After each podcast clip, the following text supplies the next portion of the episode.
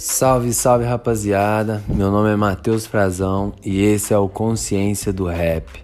Hoje falaremos sobre a história do rap no Brasil e conhecer um pouco mais sobre a trajetória desse gênero musical chamado rap.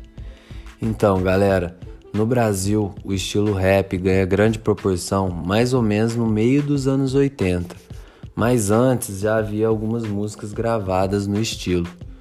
Alguns exemplos são o Jair Rodrigues com a música Deixa Pra Lá, lá em 64, Os Mandamentos Black com Gerson King Combo, lá em 77, o Melô do Tagarela, do Arnaldo Rodrigues e Luiz Carlos Miele, lá em 79, além do Melô do Mão Branca, do Gerson King Combo também, entre outros aí. Então, mas até outras pessoas como Rappenwood já consideravam que os repentistas já eram ali os percussores do rap, até pelas batalhas de rima que eles faziam ali já há bastante tempo. Mas como eu falei, o estilo do rap se popularizou e criou grandes dimensões ali no meio dos anos 80, principalmente com a chegada do Public Enemy, que é um grupo que faz grande sucesso no Brasil e suas músicas se difundem muito nas periferias, principalmente nas grandes cidades e bairros do Brasil, fazendo com que o rap se tornasse cada vez maior. Aí com isso, as pessoas começam a gostar desse estilo de música e começam a se reunir na Galeria 24 de Maio e também ali próximo à estação São Bento do metrô, tudo em São Paulo. Esses lugares eram conhecidos como redutos punks na época, e as primeiras pessoas que começaram a frequentar esses lugares eram principalmente os dançarinos de breaking dancing ali daquela época. Um deles era o Nelson Triunfo, e aí são justamente os dançarinos que começam a cantar em cima das melodias que eles tinham, e eles viram os primeiros rappers que o gênero tem no Brasil. E um dos primeiros grupos de breaking dancing a gravar um, um álbum foi os Black Junior, que foi descoberto justamente pelo Nelson Triunfo. E aí era um grupo de irmãos da periferia de São Paulo que inicialmente se chamava de Funk Junior. O grupo era uma mistura de rap e soul e eles tiveram um álbum produzido por Mr. Sun, que era um DJ produtor argentino.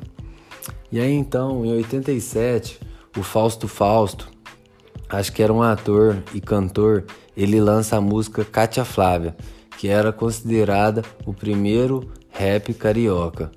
E aí então, em 88 é lançado o primeiro álbum que é conhecido exclusivamente como rap brasileiro, que foi o Hip Hop, Cultura de Rua. Ele foi produzido pelo André Jung e o Nazi, que eram da banda Ira na época. E nesse álbum foram apresentados artistas como o Taíde, o Código 13, o MC Jack, entre outros aí. O destaque do disco, ele realmente ficou pro Taíde, que fez músicas marcantes ali para esse disco e as bases das músicas, elas eram feitas em cima de músicas de funk americano e scratches de DJ. E é nesse mesmo ano que é lançado uma segunda coletânea de rap brasileiro, que lança um dos maiores grupos de rap do Brasil, que é o Racionais MCs. Essa coletânea foi chamada de Consciência Black, volume 1, que tinha músicas dos Racionais como, por exemplo, Racistas Otários e Tempos Difíceis. E a partir daí, então, até o final dos anos 80, são lançadas mais uma série de coletâneas e a maior parte dessas gravadoras que faziam essas coletâneas, elas eram de pessoas que organizavam os bailes blacks lá do passado. E agora, só abrindo um parêntese, acho que não tem como dar um destaque maior para os Racionais, porque eles merecem um episódio só sobre eles.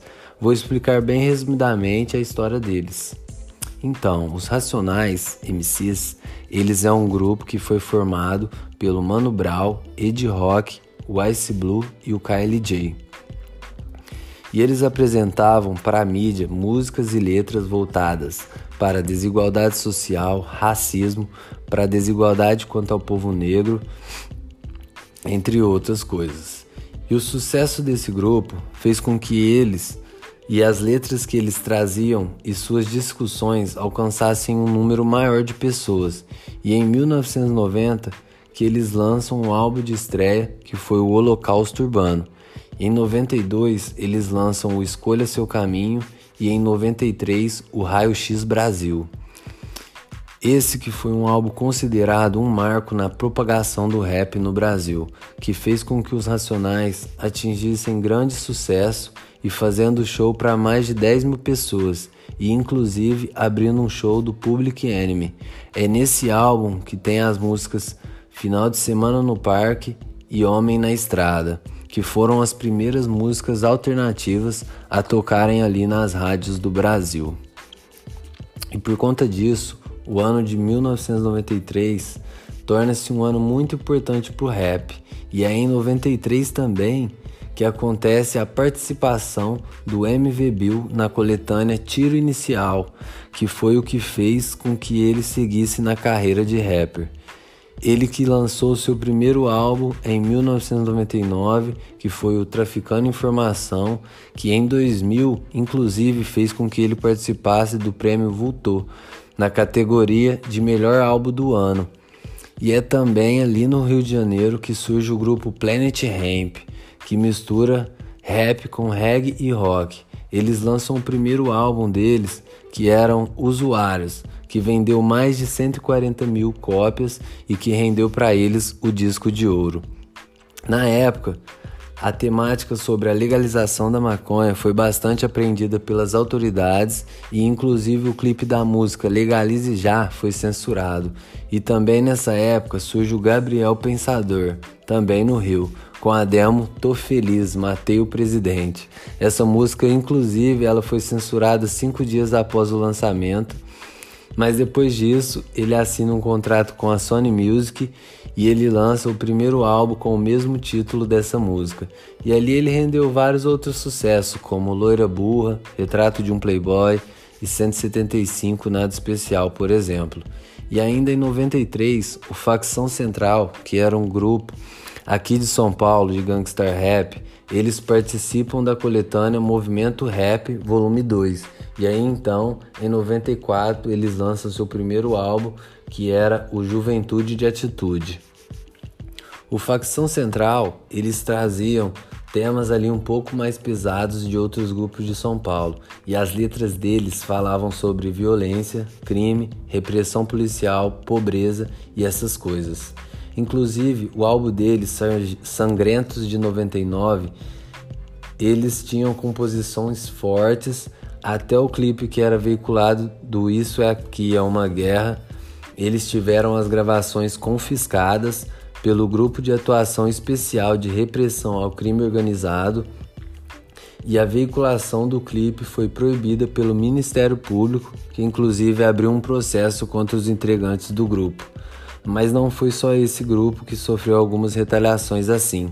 Por exemplo, o Pavilhão 9 teve seu álbum em 92, que foi o primeiro EP. Eles tinham músicas ali como Otários Fardados. Eles inclusive chegaram a receber ligações de ameaça naquela época. Então, isso no interior de São Paulo, surge o grupo Realidade Cruel, que tinha mais ou menos a mesma temática ali do Facção Central, que lançam seu primeiro álbum em 99, que é Só Sangue Bom. E assim, nos anos 90, são lançadas uma série de grupos de raps, principalmente aqui em São Paulo, como Faces da Morte, Detentos do Rap e Sistema Negro. Assim como no Distrito Federal também surge Cirurgia Moral, Câmbio Negro e Código Penal.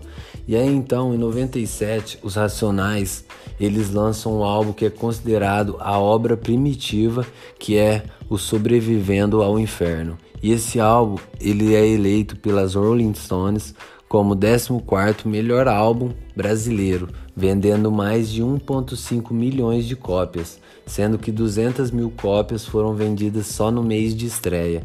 E é nesse álbum que tem os hits como Versículo 4, Capítulo 3 e Diário de um Detento.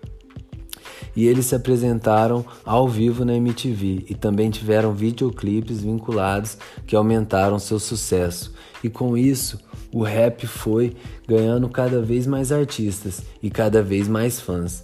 E aí, por exemplo, em 2000, o Rota de Colisão lança seu single Ideia de Periferia.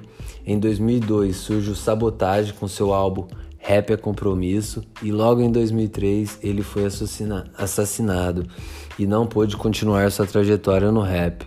Porém, até hoje é reconhecido na cena do rap.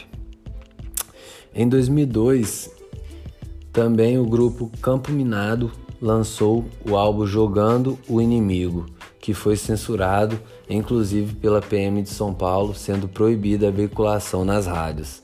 Em 2003, o Marcelo D2, que era do Plant Ramp, ele lançou um solo dele, A Procura da Batida Perfeita. Foi um sucesso tremendo. Inclusive, ele esteve o acústico dele na MTV.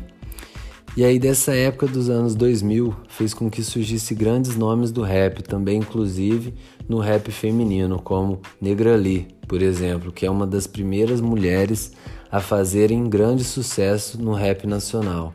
Ela lança o álbum Guerreiro Guerreira em 2006 e depois lança o outro, que é o Negra Livre. E em, 2007 também surge o Cone Crew Diretoria, com a mixtape Ataque Lírico, que tinha uma temática parecida com a do Planet Ramp, e no final daquela década eles fizeram grande sucesso, principalmente no Rio de Janeiro. E no final daquela década também surgem vários outros artistas que de tal forma renovaram a cena do rap. Eles traziam estilos mais rápidos e letras mais variadas mas sempre buscando essa consciência social do underground. Alguns desses artistas são o Emicida, o Felipe Rett, o Rashid, o Projota, o Criolo Doido, entre outros. E outro cantor que trouxe nova experiência para o rap também foi o Rico Sapiência, que ele trazia temas como cultura africana, também falava de realidade social brasileira e ele também trazia uma metalinguagem de fala do rap com o rap, além das letras ser mais descontraídas e lúdicas. E para terminar essa história sobre o rap nacional, vou citar alguns rappers da atualidade, que é os rappers que fazem sucesso hoje em dia. Um deles é o Jonga, tem o Raikais, DK47, ADL, Defidelis, entre muitos outros por aí que são muito foda no rap. E eu vou terminando essa história por aqui, galera. Agradeço a atenção de cada um de vocês.